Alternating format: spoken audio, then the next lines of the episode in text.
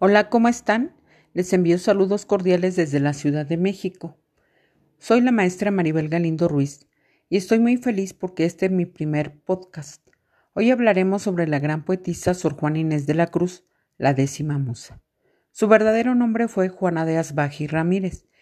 Ella nació el 12 de noviembre de 1648 en San Miguel Nepantla, Estado de México.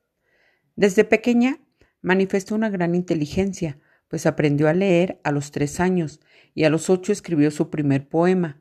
Después aprendió latín. Tanto era su afán por aprender que, si en un determinado periodo de tiempo no aprendía lo que se había propuesto, entonces se cortaba el cabello.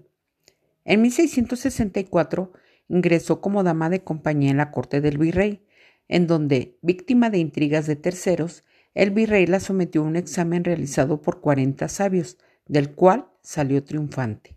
En 1667 ingresó al convento de San José de las Carmelitas Descalzas y en 1669 al convento de San Jerónimo, en donde tuvo una gran actividad intelectual y literaria.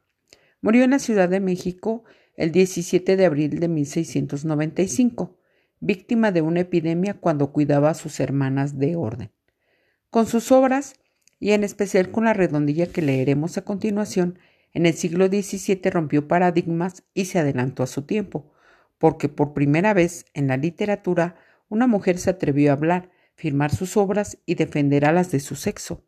Además, empleó su inteligencia para acusar a los hombres por los defectos que criticaban de las mujeres, en una sociedad novohispana, machista, cerrada y que estaba bajo el dominio de la Iglesia católica y de la monarquía española. Dedicó los últimos años de su vida a sus obligaciones religiosas y murió en la Ciudad de México el 17 de abril de 1695, víctima de una epidemia cuando cuidaba a sus hermanas de orden.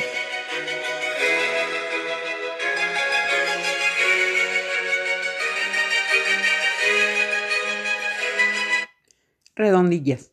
Sor Juana Inés de la Cruz. Hombres necios que acusáis a la mujer sin razón, sin ver que sois la ocasión de lo mismo que culpáis.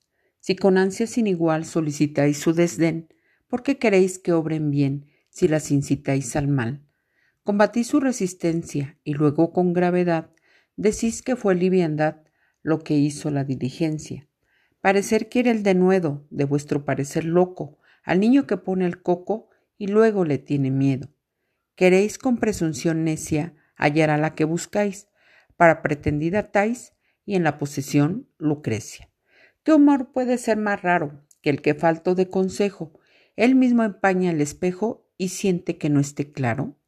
Con el favor y el desdén tenéis condición igual, quejándoos si os tratan mal, burlándoos si os quieren bien. Opinión ninguna gana, pues la que más se recata si no os admite es ingrata, y si os admite es liviana. Siempre tan necios andáis que con desigual nivel a una culpáis por cruel y a otra por fácil culpáis. Pues cómo ha de estar templada la que vuestro amor pretende, si la que es ingrata ofende y la que es fácil enfada?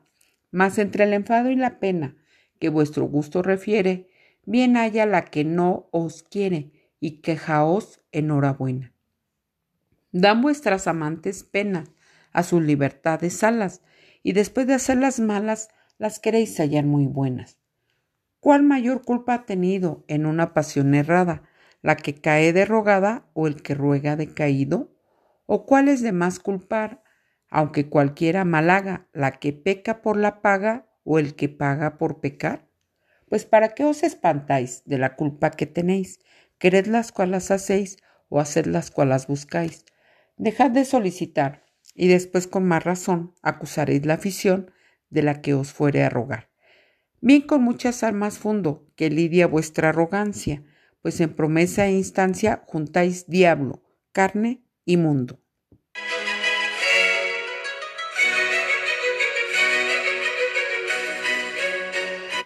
Gracias por su atención.